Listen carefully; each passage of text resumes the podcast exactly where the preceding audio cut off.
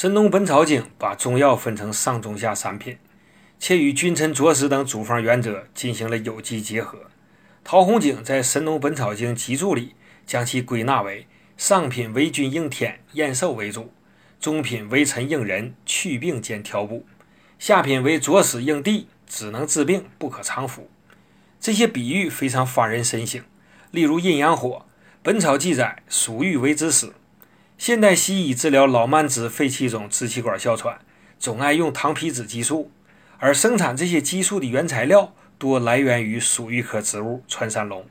如果说穿山龙为佐使，那阴阳火就是君臣。所以遇到上述疾病，我常在处方里加阴阳火，多收两效。也可用黄龙止咳颗粒，因也含阴阳火，所以对肺肾气虚、痰热郁肺型咳嗽效果良好。